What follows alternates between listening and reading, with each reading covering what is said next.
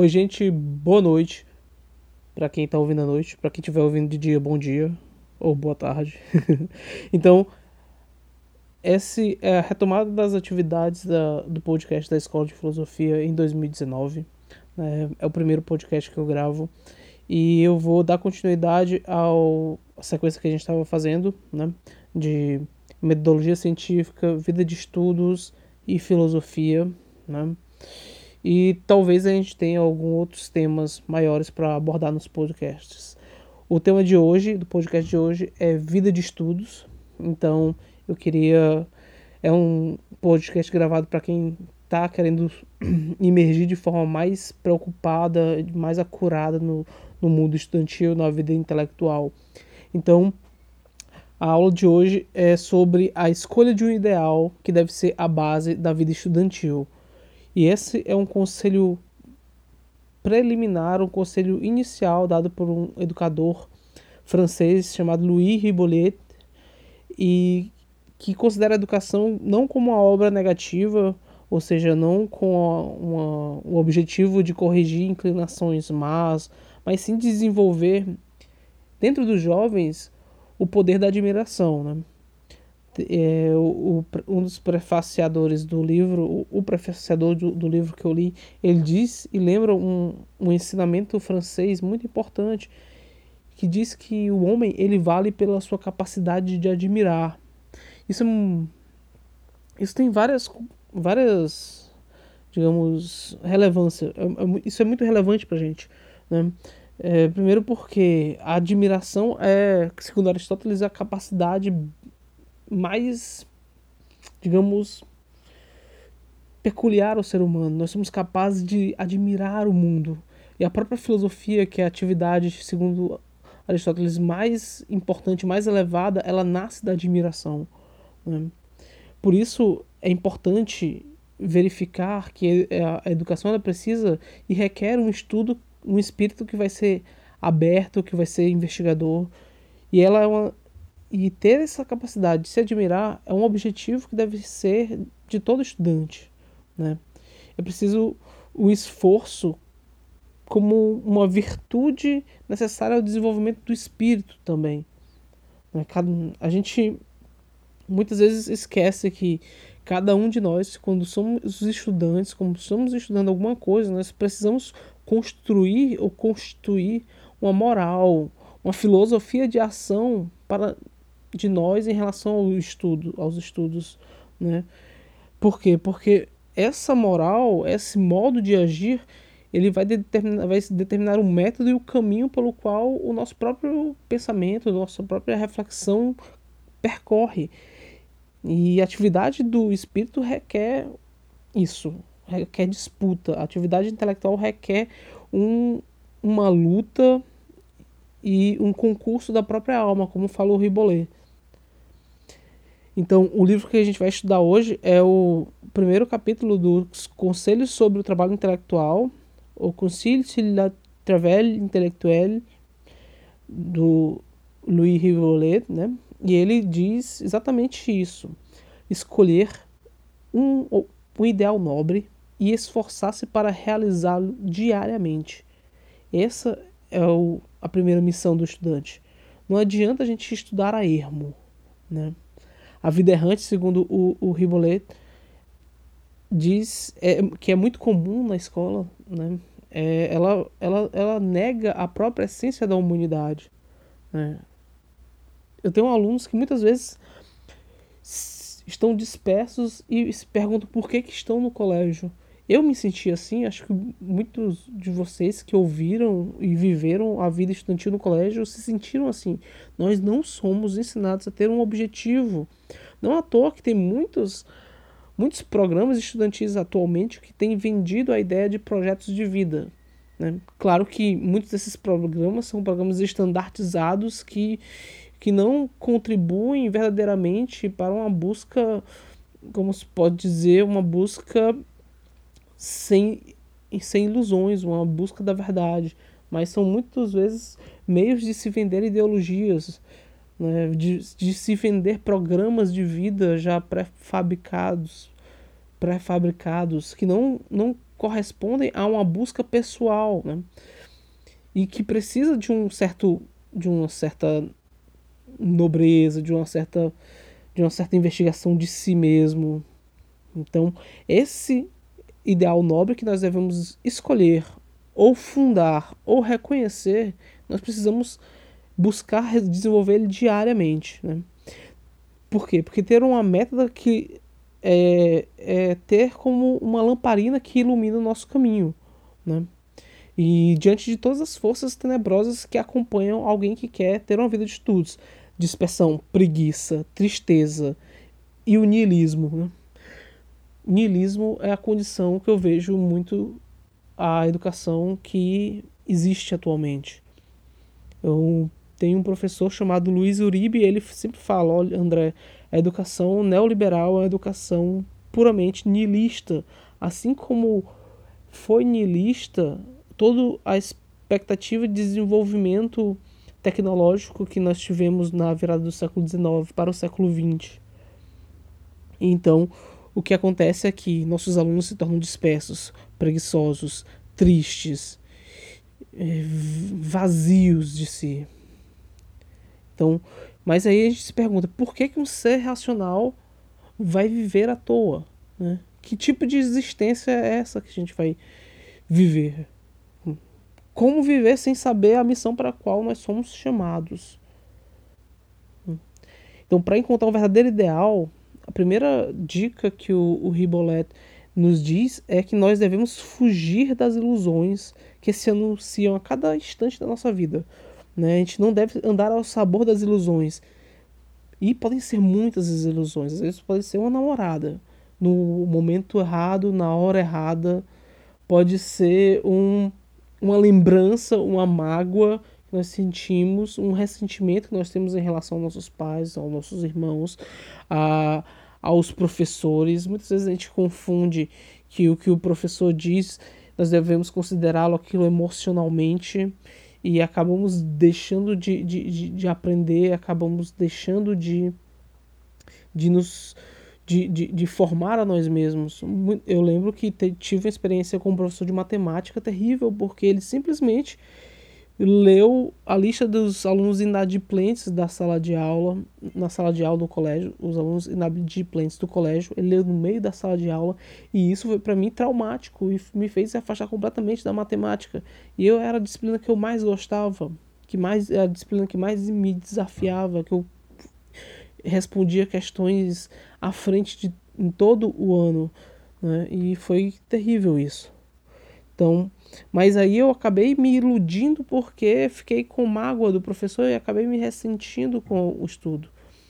Outra, outro momento foi quando eu me mudei de Teresina para São Luís também, aquele, aquela mudança que provocou em mim um, um, a quebra de todas as minhas relações é, sociais, que já eram poucas e foram quebradas, aquilo ali ainda me deixou muito deprimido durante o meu ensino médio, por exemplo. Eu não consegui fugir dessa ilusão sentimental e estudar de forma séria. Né? Mas aí o Ribolet ele chama atenção para isso, que nós somos cercados de ilusões, que nós precisamos entender que nós, um ideal ele é capaz de nos tirar dessas ilusões né, de fazer com que nós tangenciemos um, um, um, caminho de perdição, um caminho errado, um caminho que vai tirar a gente do, do nosso próprio realização como ser humano. Então, ele dá algumas dicas também importantes para como fugir das ilusões. Primeiro, não pronunciar nada sem uma madura ponderação. Isso requer que a gente medite sobre as palavras que nós vamos falar ou sobre os pensamentos que nós temos. Por, e isso vai dar a gente um certo ordenamento do pensamento. Nós devemos também examinar as nossas forças físicas para a realização das atividades, os nossos recursos intelectuais para fazer uma tarefa intelectual, as nossas qualidades morais. É necessário todo um exame de consciência sobre quem nós somos para buscar viver os estudos. Seja você esteja no digamos, no ensino fundamental maior, que eu acho que é onde a gente já pode começar a trabalhar essa ideia de ter um ideal, ou você, você que está na faculdade ou no ensino médio, Então você tem que examinar a si mesmo e verificar onde é que você pode mudar para que você caminhe em busca do seu ideal. E, ele, e o Ribbolé ainda fala que nós precisamos reconhecer a nós mesmos sem desprezo e sem receios de ter ambições elevadas. Né? Muitas vezes nós nos odiamos. Eu lembro do, do Jiang Tong, quando ele fala que nós somos pouco amigo de nós mesmos. Isso é uma verdade muito grande. Muitas vezes nós nos odiamos. Muitas vezes nós sentimos tristeza e por sentir essa tristeza nós acabamos odiando a nós mesmos. Então é preciso que a gente saiba que nós somos nós devemos estar satisfeitos com nossa própria mediocridade e não ter prazer na mediocridade, o que faz com que a gente se torne doente espiritualmente. Né? Nós devemos reconhecer que nós somos pobres, ao mesmo tempo que não devemos gostar de ser pobres. Ser, entender que nós somos fracos, medíocres, mas ao mesmo tempo não ter prazer nisso e se encaminhar na resolução dessa nossa condição de mediocridade. Né? E o nosso ideal não necessariamente precisa ser algo complicado, pode ser um, algo simples. Né? Eu conservo entre os meus maiores desejos, primeiro, ser um bom professor, segundo, ser um homem de aldeia que trabalha todo dia plantando árvores frutíferas, que agoa os, os ramos e as raízes do, da vida dos alunos, que torna a sua sala de aula um pomar de pessoas frutíferas, de vidas frutíferas. Isso é o, digamos que o meu objetivo profissional de vida. Você pode ter um objetivo profissional que pode ser um escritor, né? Você com quanto que esse ideal seja verdadeiro às suas próprias capacidades, né? Com, com quanto com quanto que ele reconheça a sua mediocridade. Então, ter um bom emprego como engenheiro, um bom emprego como arquiteto, mas que saiba dar luz à sua própria vida de forma de forma que seja que ela sirva a, ao bem, sirva à bondade, né, à beleza. Então, se você pode ser um escritor, ser um pastor de igreja, ser um pároco, esses podem ser objetivos a se cumprir na sua vida profissionalmente. E tudo isso concorre todo um caminho de intelectualidade que você deve seguir, um caminho de estudos que você deve seguir. Né? O ideal ele precisa ser delineado desde a nossa juventude. Né? E a gente precisa acalentar essa vontade. Eu descobri tarde que queria ser professor de filosofia e de ser um, um educador como um todo. Mas se eu tivesse descobrido um pouco mais jovem, eu teria tido mais tempo para me formar. Então, desde a juventude é preciso que a gente acalente o nosso ideal, buscar encontrá-lo depois.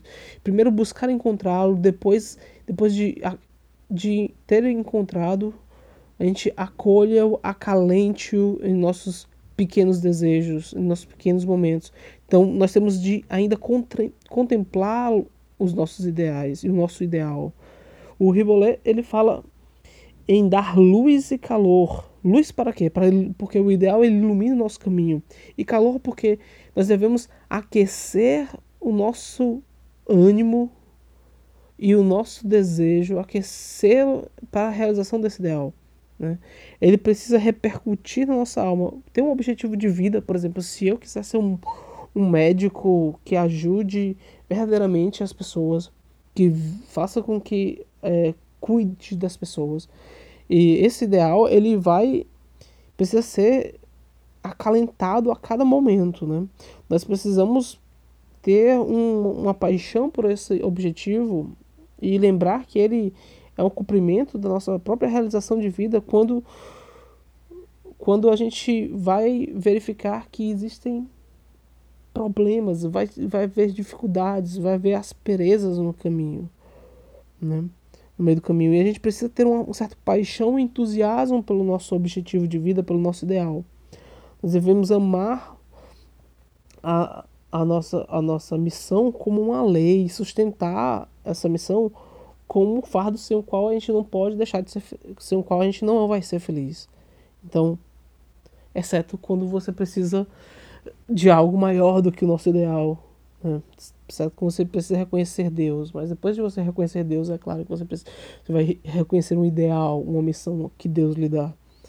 Então, a gente tem alguns inimigos, como eu falei ainda há pouco, na busca pelo ideal. É, são a preguiça, a angústia, a ansiedade, o desânimo, as más companhias. Muitas vezes a nossa necessidade de atenção leva a gente a ter amigos que não são bons amigos. E apenas porque eles nos dão um certo nível de atenção, a gente acaba seguindo eles por caminhos ruins, fazendo atividades ruins, fazendo más escolhas. Então nós devemos saber escolher bem nossas companhias, saber escolher bem os nossos amigos, não nos entregarmos a todo mundo, mas andar com as pessoas que convêm ao nosso espírito e que convêm ao nosso objetivo de vida, que é o desejo do bem. Né? No campo do agir, a beleza é a bondade. A gente pode dizer assim. Então, se esses são os nossos inimigos, preguiça, angústia, desânimo, más companhias, traumas também, nós temos de tratar esses problemas no nível mais profundo, se for o caso, for necessário. Devemos procurar um psicólogo para tratar um trauma, tratar uma, uma, uma depressão, né, um desânimo agudo. E nós devemos, ao mesmo tempo, nos armar com duas virtudes fundamentais. A primeira que são a coragem e a tenacidade e a perseverança. Ter coragem e perseverança. São José Maria Escrivá, que eu estou estudando nos últimos dias, últimos dez dias, estou meditando sobre o que ele escreve. Diz o seguinte: nós não devemos cair na doença do caráter que tem por sintomas a falta de firmeza para tudo, a leviandade no agir e no dizer, o estouvamento a frivolidade, numa palavra. Essa frivolidade que, não os esqueça, torna os teus planos de cada dia tão vazios se não reages a tempo. E ela fará da tua vida um boneco de trapos, morto, inútil. E ele dá um alerta que foi, na verdade, no meio da frase, eu botei para o final para ficar mais enfático. Então escreva ele alerta: não amanhã, agora. E a resolução que nós devemos ter está exatamente nessa frase do escrivá. Nós devemos agir agora, sempre, em busca do nosso, nosso objetivo, dos nossos planos, para que eles não se tornem como um boneco de trapos morto e inútil. Né? Por isso a gente precisa da coragem, da tenacidade, da tenacidade para alimentar a convicção que nós temos em relação ao cumprimento e à realização da nossa vida e ter ânimo para lutar. Então, por que, que eu devo ter um ideal? Bom, eu devo ter um ideal. Eu selecionei três motivos, quatro motivos fundamentais para a gente ter um ideal. Por que ter um ideal? Primeiro, porque ele, esse ideal ele vai ordenar as nossas potências intelectuais e morais.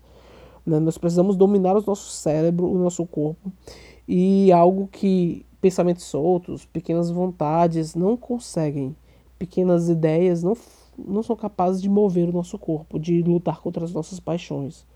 Mas somente um ideal que a gente alimente diariamente com amor, né, é que pode mover o nosso desejo, que pode dominar a nossa inteligência.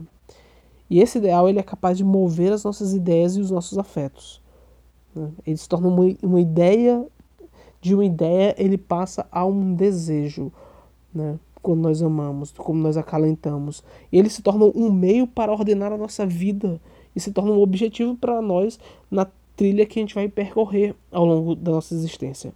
Isso é por isso esse é o principal motivo para a gente ter um ideal. Ele ordena as nossas potências humanas, intelectuais e morais. O ideal também ele é, é força e luz porque ele oferece um alvo para nossa vida ele leva-nos a usar bem o tempo que nós dispomos, como diz escrever, o nosso tempo não é nosso, é de Deus. Né? Esse ideal ele clareia as nossas ideias e aspirações e ele ajuda a fugir das ilusões também, que se mascaram a cada momento no nosso caminho.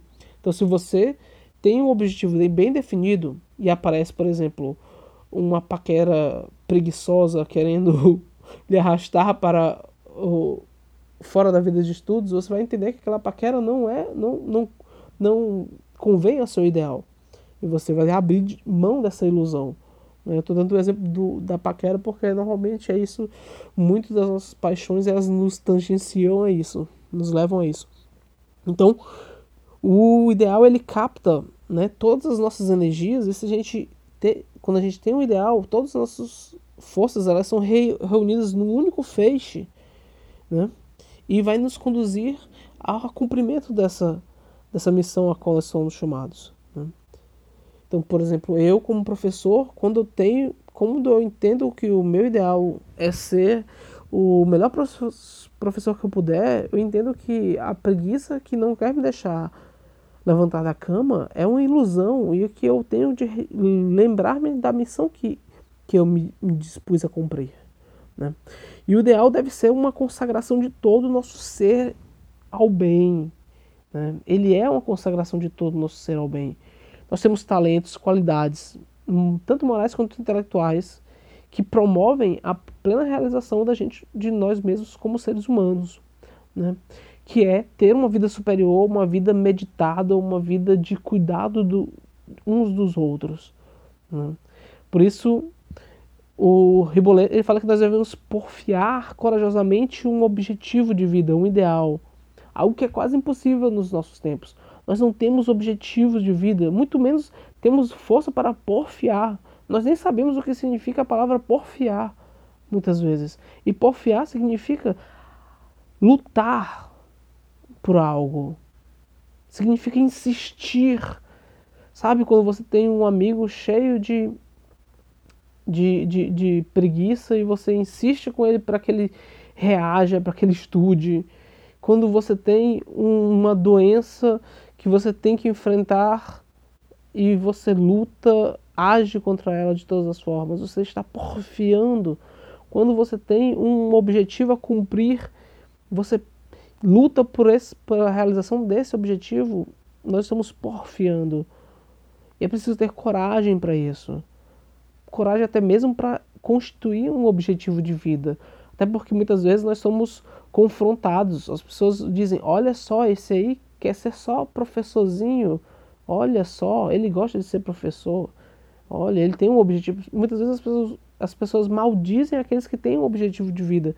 É claro que nós devemos considerar essas pessoas, essas pessoas como aqueles cães que, quando a gente passa na rua, ficam latindo, como diz o escrivá também. Né?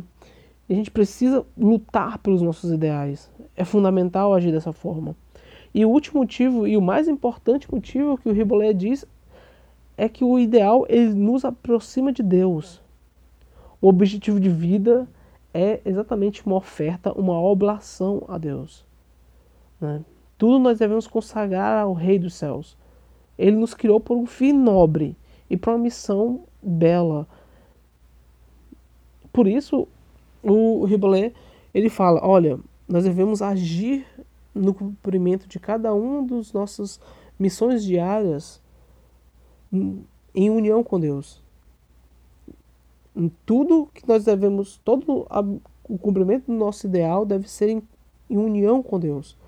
Então nós devemos atribuir a Deus as nossas pequenas tarefas, devemos trabalhar em espírito de oração, garantindo pequenos intervalos para meditarmos sobre o que nós estamos fazendo, o que nós queremos fazer. Entregar os nossos deveres a Deus é um meio de, de a gente cumprir a nossa principal realização, que é conhecer o próprio Deus. Talvez você não seja um cristão, por exemplo, como eu sou. Talvez você esteja ficado chateado até porque eu tenha acabado de dizer que sou cristão e que o nosso principal objetivo é conhecer a Deus. Mas eu peço que você entenda que esse é um é algo que eu acredito e eu acho que é algo que pode ser fundamental à sua vida também. No caso de você ter se chateado ou alguma coisa assim. Mas eu acredito que mesmo você ouvindo essa aula, você vai ter exatamente uma um, um bom ensinamento independente da religião que você siga. Então, continuando, nós não devemos andar a só em nossa, a sós em nossa vida, né? Principalmente na vida de estudante. É bom a gente ter cuidado uns pelos outros. Eu lembro de muitas vezes quando eu estudei filosofia, quantas vezes os meus amigos falavam, André, não desiste, continua, vai até o final. E cada palavrinha, às vezes, no momento, se encaixava no exato momento da minha, da minha tibiez, da minha tristeza, da minha, do meu cansaço. Às vezes as palavras eram simplesmente dizia, tu vais conosco até o final. E eu dizia, tô cansado. E as pessoas, não, tu vai conosco até o final. E aquilo me animou demais. Me fez concluir o curso no prazo certo. Me, fre me fez aprofundar-me no, nos estudos. Né? E nós não devemos andar juntos porque todos nós somos almas perdidas. E às vezes o, o cuidado uns dos outros nos faz ver que nós estamos caminhando e trilhando no mesmo caminho. Né? É importante que a gente saiba dar palavras de esperança, de confiança também. Agir de uma forma que possa mudar a vida de alguém, nem que seja com cinco minutos de conversa, dez minutos, ouvir o, o lamento, dar uma palavra de coragem, dizer ânimo, vá em frente. Isso é fundamental a um bom estudante. Né? Escreve que Aquele que tem alma forte, ele arrasta até a pessoa fraca, até o fraco ele leva consigo. Então, a gente entende que nós temos, cada um de nós tem influência sobre os outros, uns sobre os outros, né? E se nós buscamos uma vida verdadeira, aquelas pessoas que estão perto de nós podem também se inspirar nisso. Né? E, e isso Ainda mais quando nós estamos diante das artimanhas das ilusões que nos perseguem, das artimanhas da preguiça, né? das ilusões que nos afastam de Deus. Então, em união com Deus, nós também devemos de estudar para preparar a realização do nosso ideal de vida, nosso objetivo. Devemos sempre ter em mente que nós somos seres para o futuro. Né? E pensar no porvir de uma forma que não seja egoísta, quem vive pro, pra, apenas para o prazer, vive apenas para si mesmo. Mas não, viver é trabalho. Nós temos de ser úteis para a sociedade, para a nossa família, para os nossos amigos, para os nossos irmãos, para as pessoas que nos cercam. Então, o nosso futuro ele vai depender do nosso comportamento atual e é fundamental que a gente entenda isto. Em união com Deus, por fim, para finalizar, o Ribbolé diz que nós devemos estudar para consagrar nossa inteligência a serviço do bem. Existem dois tipos de intelectuais: os que querem saber por saber e os que trabalham para um fim mais nobre. E é claro, nós devemos ser aqueles que trabalham para um fim mais nobre. Nós devemos saber melhor para amar melhor, como diria São Boaventura. Eu gostaria de encerrar então esse podcast lendo uma frase do Ribollet no qual ele diz: O trabalho intelectual exercido em vista do serviço de Deus abre infinitos horizontes, torna compreensível a beleza das almas, a grandeza e o mérito do apostolado. Ele diminui o amor excessivo do eu, induz a sacrificar-se e faz desabrochar as almas para a vida eterna. Então, como referência, a gente teve o livro Rumo à Cultura, do Louis Ribolet. Né? É um livro antigo, tem na internet o PDF, se vocês quiserem procurar para acompanhar, podem procurar. Eu ainda vou ministrar algumas aulas com base nesse livro. E também vamos estudar o Jean Guiton esse ano, com alguns tópicos do que ele diz. E outros filósofos, talvez eu busca alguma coisa também do Sertilans, que já tem se tornado um clássico da juventude no A Vida Intelectual, né?